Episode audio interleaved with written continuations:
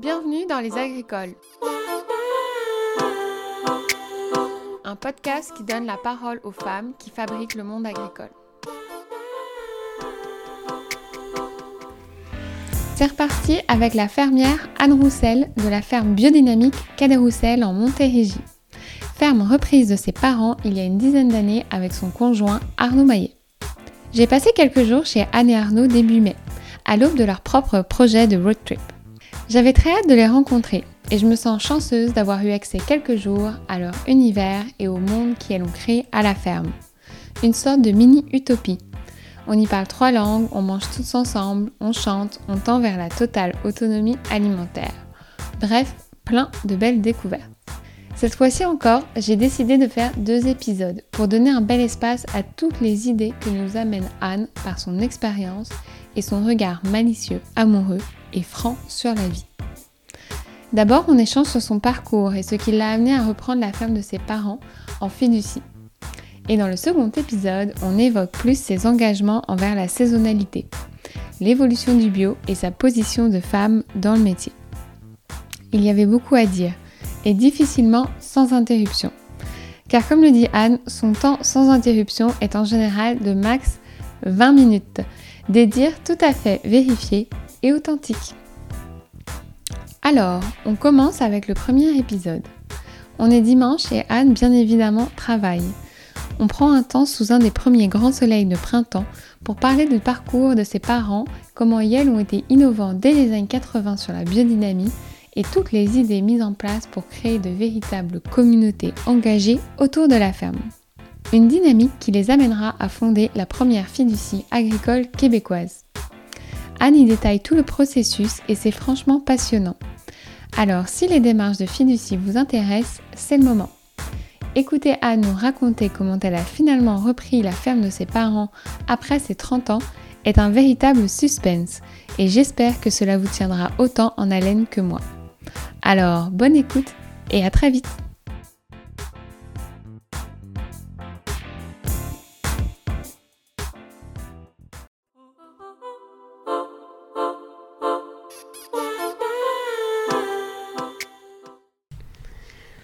bah on commence alors C'est bon. Donc euh, bonjour Anne. Bonjour. Merci de m'accueillir euh, chez toi pour euh, te poser des petites questions. Mhm. Donc comment tu vas aujourd'hui? Ça va bien? Oui? Ouais. C'est dimanche? C'est dimanche, j'aime les dimanches. Est-ce que tu travailles aujourd'hui? Bien sûr. bon, c'est-tu du travail ou c'est de- d'entretenir son lieu où on habite? C'est peut-être pas du travail. Ouais. C'est. C'est euh, c'est la vie. Alors euh, pour commencer les entretiens, je demande toujours aux femmes comment... Déjà? Ah ouais. Petite interruption bébé. Parti. T'es bon Lisa Euh, c'est ça. Donc, euh, pour débuter l'entretien, je demande toujours aux femmes comment elles se définissent euh, de manière professionnelle ou pas. Donc, toi, est-ce que tu penses que tu es une paysanne, agricultrice, fermière ou autre chose Ah, moi, euh, je suis définitivement une fermière.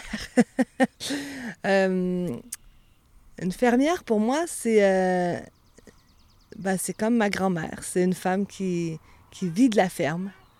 Donc, comme on vit de la ferme toute l'année, comme on a des, des animaux qui habitent avec nous, qui partagent le- l'espace, qui font partie de notre quotidien, ben, c'est la ferme. Je suis fermière. Ok.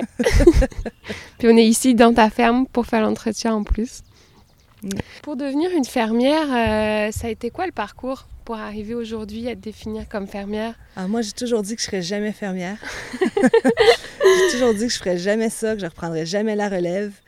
Euh, on est quatre frères et sœurs, puis euh, quand même, euh, on avait tous un peu notre, opinion que c'était un métier trop difficile, qu'on a vu nos parents euh, très endettés, euh, très tracassés. On a vu qu'après 40 ans, ils n'avaient rien pour leur retraite.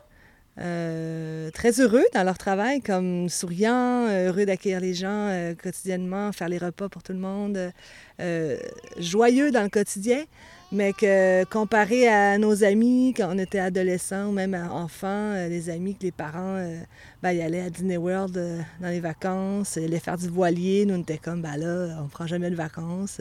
On a peut-être pris 4-5 fois des vacances, mais sont mémorables. Et puis, ouais, j'avais pas, je m'étais pas projeté que ce serait quelque chose pour moi. Moi, j'étais partie pour travailler avec des personnes qui ont des déficiences intellectuelles. Fait que sur une ferme quand même, parce que je trouvais que le, milieu de la ferme, c'était le meilleur endroit pour, euh, pour s'épanouir.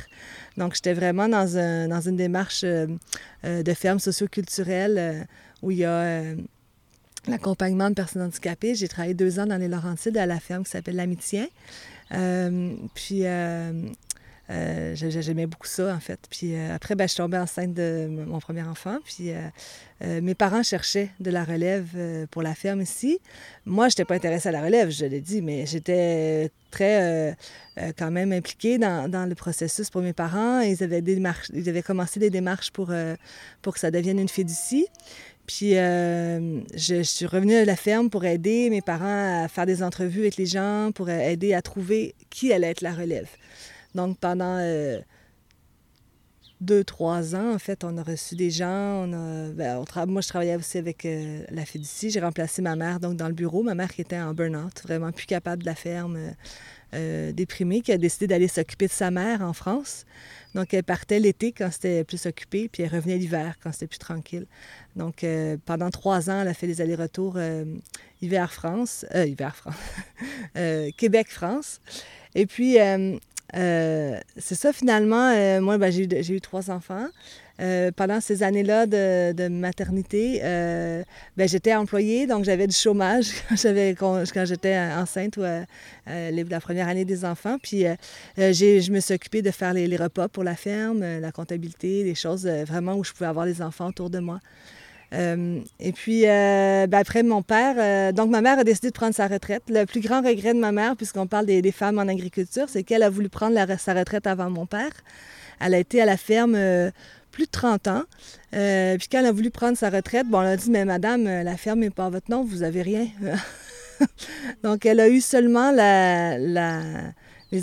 l'équivalent de je sais même pas comment ça, des, des rentes qui vont avec être une mère de quatre enfants. Donc, euh, ça, ça a été vraiment un grand choc pour elle, une grande déception. Puis ça m'a, toujours dit euh, euh, La ferme, il faut qu'elle soit à ton nom aussi. Hein? parce que j'habitais à la ferme, j'avais pas dit que je reprenais, mais elle, était vraiment très. Elle, disait à tout le monde là, qu'il faut que les femmes aient des, choses à leur nom aussi, que ce soit pas juste au nom de leur mari. elle, elle se disait c'est à mon mari, c'est à moi, c'est pareil. Mais, euh, c'est amusant parce qu'après, euh, ben, elle est décédée il y, a, deux ans, puis euh, elle avait une maison en France à son nom. Et quand elle est décédée, ben, mon père n'a plus rien. En fait, la maison en France appartient aux quatre enfants, elle n'appartient pas à mon père. Donc, c'est vraiment un autre.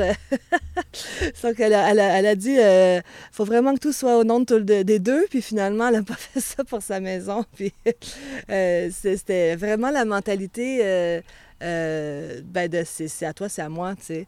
Puis puis j'ai cette mentalité-là aussi. c'est quand même. Euh, c'est quand même. Euh, euh, ouais, on n'est pas très possessif du matériel ou des espaces, mais, mais quand même, j'ai senti à ce moment-là, quand elle a pris sa retraite, que ça avait été quand même un, grand choc pour elle de, de, manque de reconnaissance, en fait. C'était ça qui l'a blessée. C'était comme si on n'avait pas reconnu ses années de travail. Pourtant, euh, elle le disait elle-même euh, vraiment, euh, que le fait d'avoir fait des paniers de légumes, d'avoir eu des, on les appelait les partenaires dans le temps, les gens qui achetaient des paniers de légumes, vraiment les partenaires actifs à la ferme qui venaient aider, qui étaient présents au point de chute, qui étaient, ben ça c'est sûr que c'est, c'est vraiment euh, ça qui l'a tenu toutes ces années-là, le côté social de la ferme, le fait d'avoir des gens à manger, d'avoir des invités, des, gens qui venaient aider. On a toujours des stagiaires à la maison. Moi, j'ai vraiment grandi avec euh, toujours, toujours, toujours du monde autour de moi.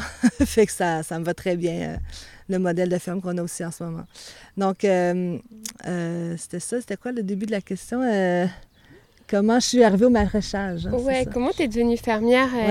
Mais juste pour rebondir ce que tu dis par rapport à ta maman, il y a un reportage euh, de l'ONF là, que j'avais euh, partagé aussi euh, qui exprime exactement ce que ta mère dit. C'est intéressant au Québec et ça, ça suit des femmes dans les années 70 qui qui commencent à, sentir que euh, elles sont pas reconnues, puis que leur nom apparaît pas dans les, dans les contrats des fermes, etc. Mhm.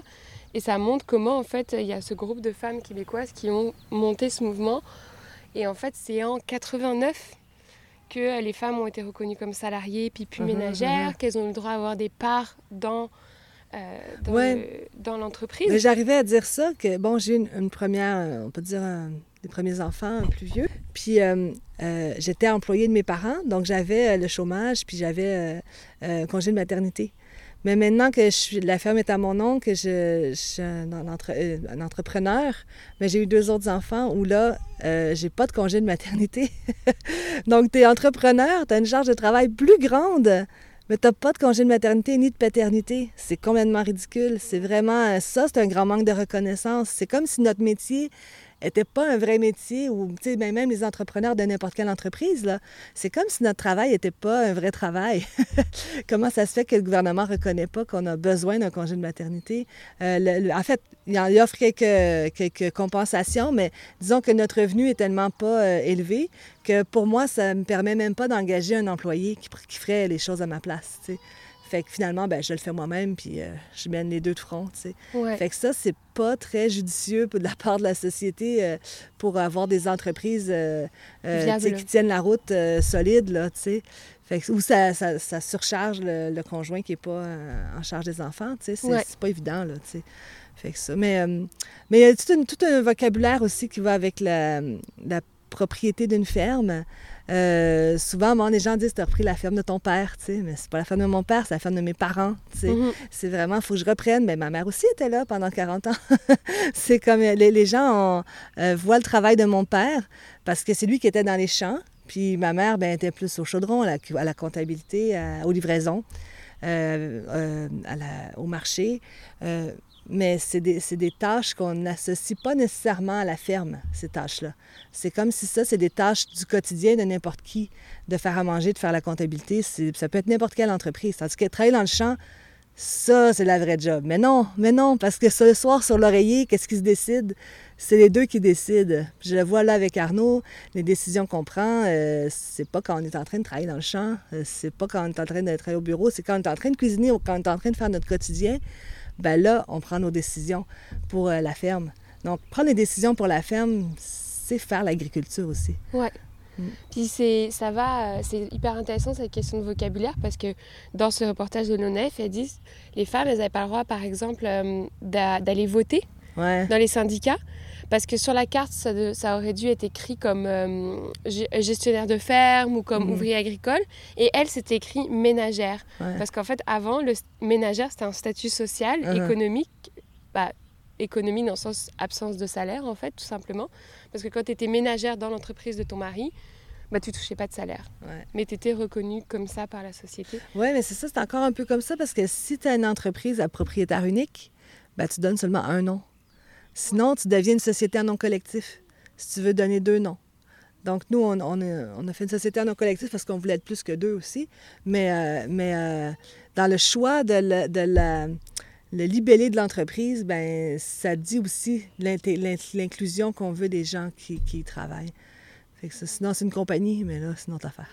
Puis partout au Québec, il y a aussi cette tradition euh, qu'on voit plus ici, je trouve, qu'en Europe, c'est les grands silos à grains où c'est marqué le nom est fils. Ouais, ouais, ouais. Donc c'est aussi quelque chose qui comme perpétue cette idée que bah, c'est le fils qui va forcément reprendre la ferme, donc cette image du métier masculin. J'ai lu dans un magazine agricole justement où ils avaient gratté le fils pour écrire fille. Oui. Parce que finalement, c'est la fille qui avait repris. fait que toi, dans tous les frères et sœurs, c'est toi qui as repris. Oui, mais j'ai une autre sœur aussi qui a, une ferme aussi en France. OK, oui. Ouais, ouais, ouais. Euh, qui s'est décidée sur le tard aussi. Elle était ébéniste, puis après elle est devenue fermière. Ouais. Puis euh, euh, c'est ça, c'est sûr que ce qui m'a. Attends, j'ai juste. Ah, puis t'as la couche sale. Ok, attends, on va faire quelque chose. Qu'est-ce que je disais? Bah, Qu'est-ce qu'il y a après des années ah, en tant que salarié, t'as fait passer le pas de. Ah oui, oui, c'est ça. Ce qui m'a décidé à, prendre la relève de la ferme, c'est euh, vraiment le fait qu'elle soit en fiducie. Euh, moi, je n'aurais pas acheté la ferme avec toutes les dettes qu'il y avait. Bah, premièrement, peut-être avec les prix de la région, ça aurait été pas achetable non plus. Mais c'était vraiment l'idée possessif de la terre, ça m'intéressait pas du tout. C'était pas du tout dans mes, dans mes désirs d'avoir un, d'avoir un terrain, euh, de m'occuper d'un terrain comme si c'était le mien. Ah oui, pas de problème. Mais de, posséder vraiment, d'avoir à le revendre, de, suivre des spéculations, ça, ça, ne m'intéressait pas. Euh, Est-ce que tu peux nous préciser du coup un peu à quel moment la fiducie est arrivée dans, à Cadet-Roussel euh, Pourquoi en fait tes parents aussi ont voulu faire ça? Ouais, ça a fait un énorme caca. Hmm.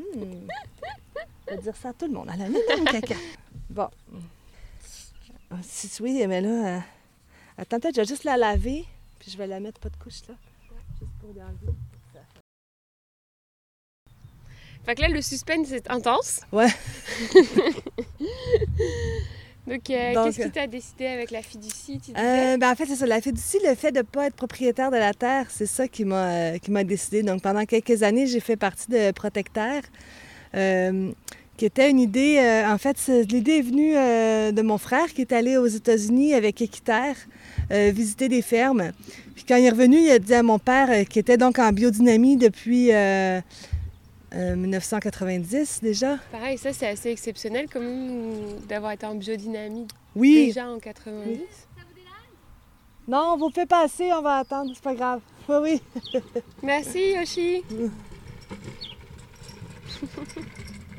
Hmm.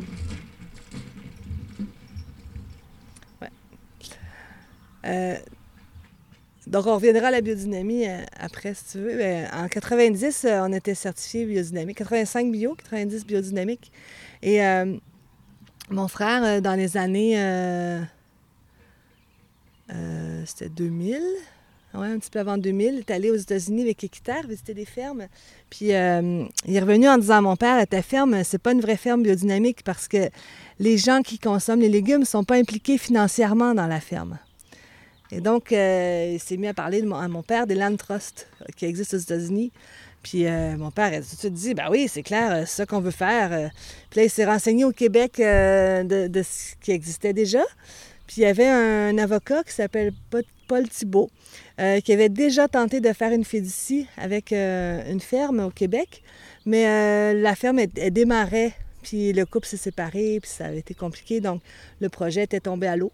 Donc, euh, quand mon père a rejoint Paul, a dit Paul, euh, je voudrais faire une fiducie euh, à notre ferme. Paul a dit ben je t'accompagne, mais à condition que ça marche. La seule condition, c'est le succès. Buenos Buenas. Ouais, donc ça, ça a été le début d'une grande aventure. Donc, Paul Thibault, qui était avocat, avait déjà des quelques euh, début de document, mais ils ont dû vraiment reprendre tout avec un comité de personnes bénévoles qui ont été euh, euh, bénévoles dans un CA pendant dix ans. donc, la, première idée, c'était d'écrire des, règlements, des lettres patentes, des, choses qui font que, que juridiquement, ça fonctionne. Ensuite, l'idée a été de récolter des fonds pour pouvoir acheter le fond de terre à mes parents. Euh, puis là, ça, a été compliqué d'acheter le fond de terre. Euh, les gens adoraient l'idée, euh, embarquaient volontiers. ceux qui étaient proches de la ferme ont tout de suite embarqué. en fait, on a émis des parts sociales vertes qui valaient 2000 dollars, où les gens avaient quatre ans pour payer leurs 2000 dollars. Donc aussi, des fois, ils pouvaient se mettre à deux, à trois ou à quatre mm-hmm. pour payer 2000 dollars. Donc c'était symbolique. Le 2000 dollars, ça représentait un hectare. Ouais. Euh, nectar, euh, si on ne considère pas euh, l'empreinte écologique, ça serait ce qu'on a besoin pour vivre idéalement. Donc, donc c'était symbolique. Et puis, avec les années, on s'est rendu compte que, bon, là, non, les parts sociales vertes, on n'arrivera pas à en vendre assez. Donc, on s'est mis à... Nous, en fait, les gens qui, qui étaient abonnés au panier, pendant plusieurs années, payaient 60 dollars de plus de l'abonnement et venaient donner un coup de main à la ferme. Et s'ils venaient donner un coup de main à la ferme ou dans les comités euh, des points de chute, il y avait un comité recette, il y avait un journal des abonnés, il y avait euh, des partenaires, il y avait euh, du covoiturage pour venir à la ferme. Ça, c'est des gens qui s'impliquaient dans ces, dans ces, activités-là, bien, comptaient leurs heures. Et quand les gens faisaient 8 heures, ben, on leur redonnait le 60 Donc, au départ, il y avait vraiment on redonnait presque tous les 60 dollars. On avait 300, 300, 350 abonnés, partenaires. On, donnait, on redonnait l'argent. Puis avec les années, euh, ben ça, ça a tranquillement diminué. Les gens venaient de moins en moins à la ferme. La, société a un peu changé. Les gens sont de plus en plus occupés. Et à la fin, on gardait presque la totalité des 60 dollars. C'était presque un peu gênant parce que là, ben, c'était pratique parce qu'on devait engager finalement des, employés. Donc cet argent-là, ça pouvait servir à ça. Mais, euh, mais les comités étaient encore actifs et tout ça, mais les gens étaient un peu essoufflés. Donc finalement, on a décidé de changer ce 60 $-là que les gens finalement payaient en 50 pour le pour Protecteur, pour le, le fonds de terre. Donc, quand les gens s'inscrivaient, il y avait un 50 euh, qui allait, de plus que leur panier qui allait à, à Protecteur. Et cet argent-là qu'on a ramassé quand même à 350 paniers, ça faisait des, bonnes sommes euh, deux fois par année, la saison d'été, la saison d'hiver. Euh, donc, il fallait qu'on attribue des noms à, ces, à cet argent-là. Donc, on faisait tirer des parts sociales vertes. Donc, les gens qui étaient intéressés à avoir une part sociale verte euh, pouvaient euh, euh, mettre leur nom puis gagner cette part-là. Donc, ça a mis des noms sur l'argent pour, pour ramasser des fonds. Puis, ça faisait parler de protecteurs, ça informait les gens, c'était vraiment super. Donc, on a réussi à avoir à peu près 150 personnes qui ont eu des parts sociales vertes. Et qui finalement ont, participé au projet. Donc ça, ça a été vraiment fantastique. Puis ça a permis d'acheter le fond de terre à mes parents, donc après 10 ans finalement, ça n'a pas été le, prix de la terre euh, mm. réel, c'était le prix des dettes. Donc 250 000. Euh, ça a permis à mes parents de prendre leur retraite sans... Euh, sans ben, où il y a du sable, pas sur l'herbe, s'il te plaît. Donc, ça a permis à mes parents de, prendre leur retraite sans, sans avoir de dettes. Oui. Donc, c'est ça. Puis la fiducie, tu disais, c'est ce qui permet que on est à zéro. Oui. En fait, une fiducie, ça protège un patrimoine. Il existe des, fiducies euh, personnelles, des fiducies familiales euh, et donc des fiducies euh, d'utilité sociale. donc, il y a maintenant des fiducies foncières. D'utilité sociale, les deux. il y a des fiducies d'habitation aussi. Donc, ça protège un patrimoine. Et il y a un comité de personnes qui s'occupe de s'assurer que le patrimoine est protégé. Alors, une fois que la transaction a lieu, les gens qui ont donné des sous, ben, c'est un don. Euh, nous, on a fait des parts sociales vertes où euh, on s'est dit, euh, les gens qui ont des parts sociales vertes auront toujours priorité pour acheter les produits de la ferme, que ce soit des légumes, des céréales ou de la viande. Ces gens-là ont toujours priorité pour, pour l'acheter, puis c'est légué à d'autres ensuite. Donc, pour les générations futures, il y aura toujours des 150 parts sociales vertes qui vont se, se, se donner. Donc, donc, ça, permet de garder un lien aussi avec les gens qui ont, donné, de, garder un, souvenir de cette démarche-là aussi. Fait que c'est ça. Puis ça, ce que tu disais, c'est que ça a retiré la ferme de la spéculation foncière. C'est ça. En fait, une fois que la fiducie est mise en place, ça enlève la terre du marché. Donc, il n'y a plus... Euh, a plus de possibilité de, de, spéculer sur sa vente ni pour les propriétaires, mais la propriétaire, c'est la fiducie, mais ni non plus pour les, habitants de la ferme. Comme nous, on ne pourrait pas, quand on veut vendre la ferme, dire ben écoute, euh, tu as le fonds de terre gratuit, tu peux bien donner 100 000 de plus. On n'a pas le droit de faire ça. Donc, c'est vraiment pour garder la terre accessible. C'est ça l'idée, c'est que la terre appartient à personne, puis qu'elle est, elle est accessible aux gens qui veulent l'entretenir. Et donc, on a l'obligation euh, de ne pas la laisser en friche, de la cultiver en bio, bien sûr. Euh, pour l'instant, ce qui certifie qu'elle est bio, c'est la, une certification biologique. Euh, ainsi que euh, on est obligé de ben, fournir des, produits pour le nombre de personnes qu'on est par social intéressées à en acheter. Pour l'instant, sur les 150, il y en a peut-être ouais, même pas 15-20 qui sont mhm. vraiment. il y en a que c'est des fermiers, donc ils, sont, ils ont leurs propres leur propre légumes, ouais, c'est ça. Et puis, ouais, c'est ça. Puis pour ce qui fait que si un jour, euh, toi et Arnaud, vous décidez d'arrêter ce projet et puis peut-être d'en avoir un autre, la terre, vous allez, c'est pas la terre que vous allez vendre. C'est la ferme. C'est la superficie. T'expliquais ouais. ce système de. Comme des condos, comme des condos empilés un par-dessus l'autre. En fait, on a maintenant, avec la CPTAQ, ils nous ont redonné des numéros de l'eau qui sont superposés.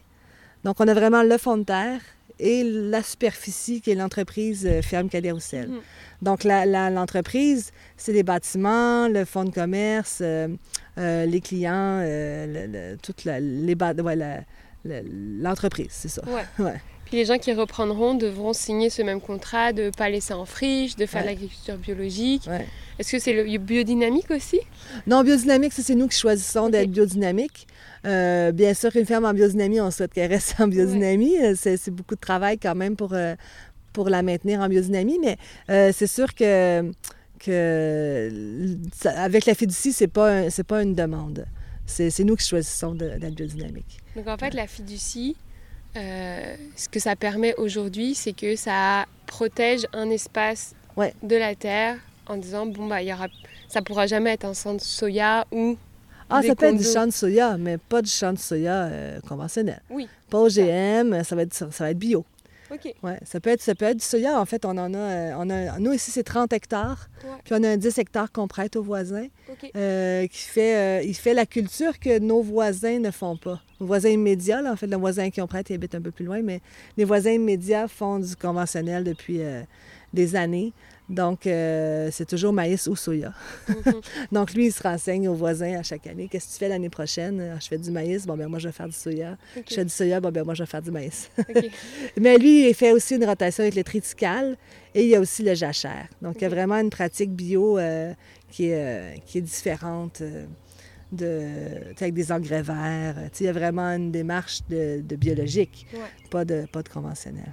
Puis est-ce que tu vois que la fiducie, ça pourrait être comme une réponse pour beaucoup d'autres fermes? Si oui, ouais. moi je pense vraiment que la fiducie, euh, c'est sûr que c'est un tout autre mode de pensée. C'est comme un fermier, ce qui est fier, c'est d'avoir un bout de terre. C'est ça la fierté de l'agriculteur euh, de nos jours, puis depuis des, décennies et des centaines d'années. C'est la possession de la terre qui rend les gens satisfaits. Là, on est dans une toute autre démarche où vraiment, euh, ce qui rend satisfait, c'est de pouvoir embellir, pouvoir entretenir, avoir accès. Juste avoir accès, c'est un privilège. fait que c'est vraiment euh, une, une, autre démarche. C'est vraiment autre chose. Il y en a plein qui me disent Oui, mais là, tu n'as rien à toi. Je dis Bien, comment j'ai rien à moi? Je vis super bien, j'ai un bel environnement, euh, je l'améliore à ma sauce. Euh, tu sais, il y, a tout ça à considérer, à, à réaliser, en fait. Puis ouais, quand je vais prendre ma retraite, je peux bien la prendre ici si je veux aussi. Ça dépend de l'entente que j'aurai avec les gens après nous. Là. Il n'y a pas de problème. Euh, euh, c'est pas. Euh, ça n'est pas obligé de partir. C'est, il y a plein, de, plein de, de, de, réalisations sociales qui sont possibles aussi avec la fiducie. Là. Tout comme sur une ferme classique aussi. Là. Mais je voulais dire que la fiducie, c'est, vraiment le, le, le but, c'est de, de pouvoir avoir accès à la terre gratuitement. Ça, c'est vraiment incroyable. Puis euh, oui, moi je crois que c'est un modèle qui va, qui va faire des champignons parce que euh, c'est comme, euh, ben, propagé comme des champignons, je veux dire. ça fait déjà dix ans qu'on a la Fédicie.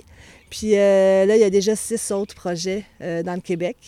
Et puis, ben, on répond toujours à des questions. Il y a plein de gens intéressés parce qu'en fait, il y a beaucoup de gens qui ne peuvent pas acheter de terre.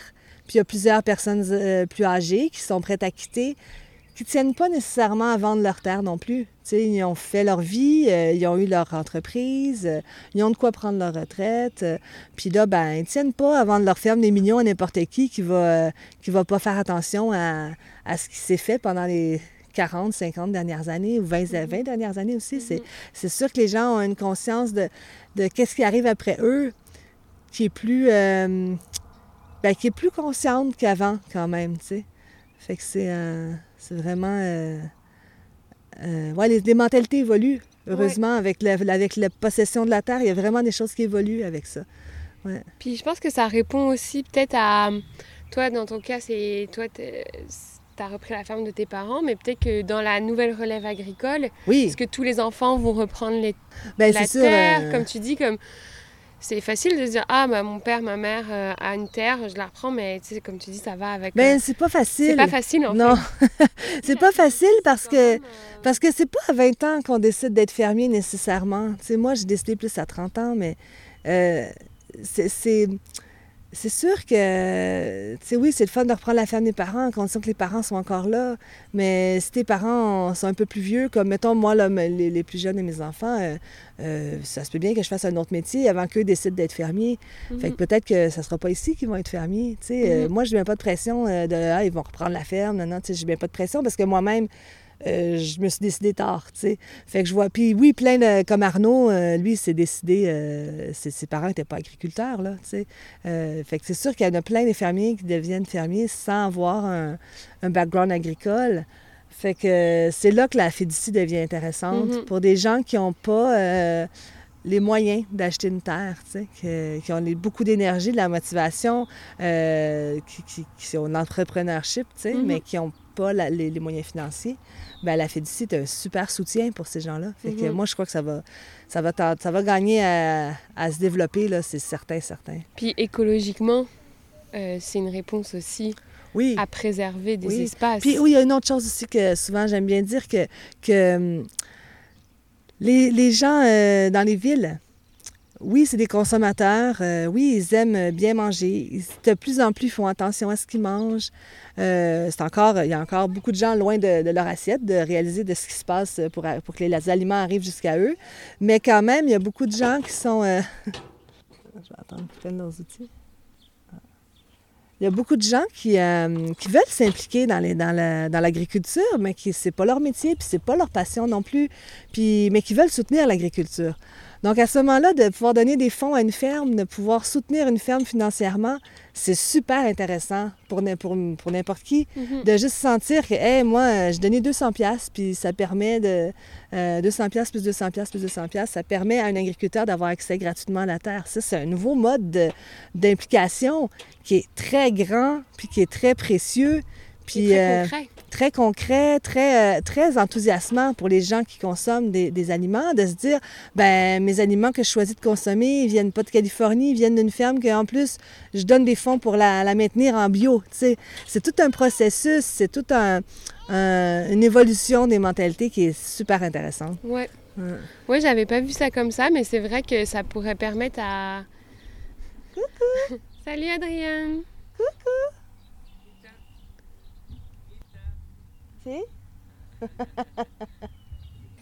Et donc, euh, le suspense est de plus en plus intense. Comment tu fait cette fameuse relève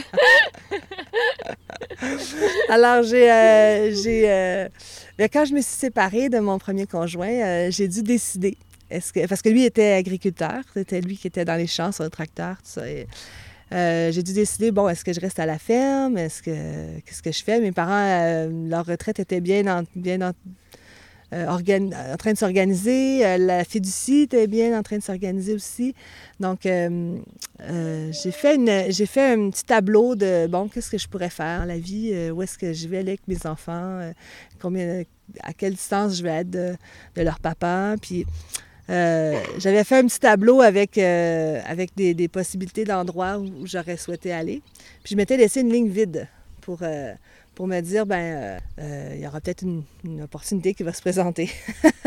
Donc, euh, j'avais, j'ai regardé cette liste-là tous les jours. Je me disais, bon, j'avais pas de, flash, de coup de cœur, de me dire, ah oui, c'est vraiment là que je veux aller. J'avais pas. Puis une journée, j'ai décidé de remplir la, dernière ligne avec ce que j'aime le plus de mes, de mes, de mes items que j'avais décidé de, d'identifier. Comme je me suis dit, ben oui, j'aimerais mieux être en campagne qu'en ville. oui, j'aimerais mieux habiter euh, sur une ferme que dans un appartement. Oui, j'aimerais mieux que mes enfants aient accès à une école Steiner. Dans le temps, il y avait l'école Steiner à Chambly, euh, pas loin d'ici. Donc, euh, j'ai rempli toute cette ligne-là. Puis je me suis dit, ben, ben en fait, j'ai tout ce que je veux ici. Je n'ai pas besoin d'aller nulle part ailleurs. puis à partir de ce jour-là, ben, j'ai décidé de rester à la ferme. Puis mon implication, est, j'étais très impliquée, mais là, tout d'un coup, j'avais décidé. Puis là, c'était vraiment différent mon, mon énergie était différente, mon, mon, mon humeur, mon, mon c'est comme si je me suis ancrée, je me suis engagée.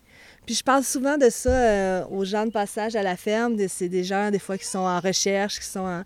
Puis je leur dis souvent que... Euh, Camilio, y a-t-il quelque chose de planté, là? Euh, fais pas du retour dans les... Oh, mais quel suspense! En tout cas, cette notion d'engagement est touchante car on la sent très fortement chez Anne et Arnaud. Et on voit dans le second épisode comment elle la développe dans sa manière de penser son métier et la place de la ferme dans sa vie et la société. Les questions que soulève cet épisode via la fiducie sur la notion de possession et le changement de paradigme que cela offre est très intéressant. Car il est vrai que derrière la ferme, il y a souvent une dynamique de possession. Revoir cela, c'est opérer un réel changement de regard sur notre environnement. La nature est un bien commun où nous sommes invités, et non plus un espace de possession privé. C'est un tout autre rapport au monde qui nous entoure, et c'est très nourrissant d'écouter Anne l'évoquer ainsi. D'une magnifique humilité, à vrai dire. Les solutions offertes via la fiducie pour que des individus puissent investir et soutenir différemment l'agriculture sont des chemins qu'on aimerait voir se développer au Québec. Oui, on peut soutenir les fermes en prenant un panier de légumes, mais si l'étape d'après, si le futur, ce n'était pas aussi que les fermes appartiennent à des collectifs, à des communautés entières qui décident que l'avenir de notre planète réside dans une alimentation saine, de qualité et de proximité. Qu'au lieu d'investir dans des actions en bourse, on investisse dans notre système alimentaire et notre résilience. Qu'avoir des parts sociales et financières dans des fermes soit un geste simple et ordinaire, à l'échelle de nos moyens. C'est toujours passionnant, au travers des parcours et des réalités des invités, d'ouvrir sur plein de nouvelles idées et de rêver à imaginer des nouveaux possibles. J'espère que vous avez eu autant de plaisir que moi et on se retrouve dans le second épisode tout aussi riche. N'hésitez pas à m'écrire pour prolonger les discussions. Bye